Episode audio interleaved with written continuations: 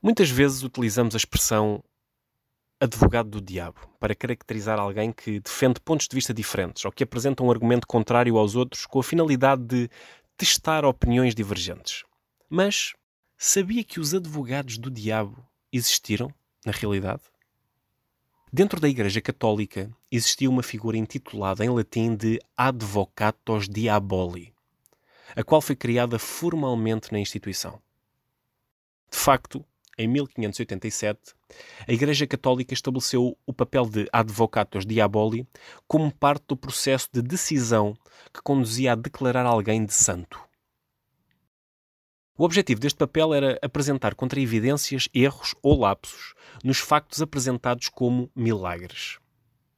Um dos exemplos mais famosos foi quando um jornalista ateu, Christopher Hitchens, foi convidado a testemunhar contra Madre Teresa. No famoso artigo o Demónio de Calcutá, o jornalista Christopher Hitchens chegou mesmo a escrever que as palavras de Madre Teresa eram a prova de que esta não pretendia ajudar os mais pobres.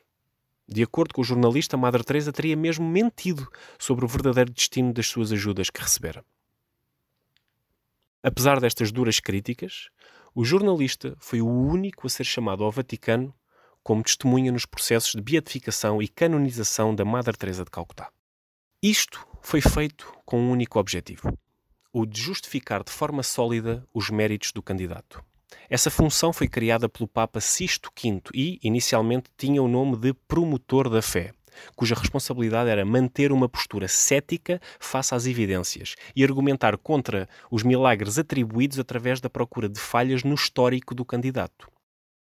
Esta postura crítica contra a canonização tinha como intenção final manter a lisura da Igreja Católica. No entanto, com o tempo, estas pessoas foram informalmente recebendo o nome de advogados do diabo. Este cargo foi posteriormente abolido da instituição com o Papa João Paulo II. Atualmente, temos a consciência que as posições contraditórias funcionam como um antídoto para um alinhamento, por vezes excessivo, colocando à prova decisões consensuais. Este tipo de processos é utilizado para testar a qualidade de um argumento e identificar erros que antecipem a falta de sustentabilidade de uma potencial decisão. O que a Igreja percebeu há muitos anos atrás foi que as equipas não aprendem sem que exista alguém que esteja do contra e com ideias alternativas. Se isso não estiver garantido, existe um risco enorme de se tomar uma má decisão e se cometerem grandes erros. Atenção, porque muitas equipas interpretam mal o papel de advogado do diabo. Muita atenção. Em vez de criarem este papel para alguém melhorar as decisões e os resultados, por vezes ficam limitadas a alguém que, face ao seu poder argumentativo, só acentua o conflito.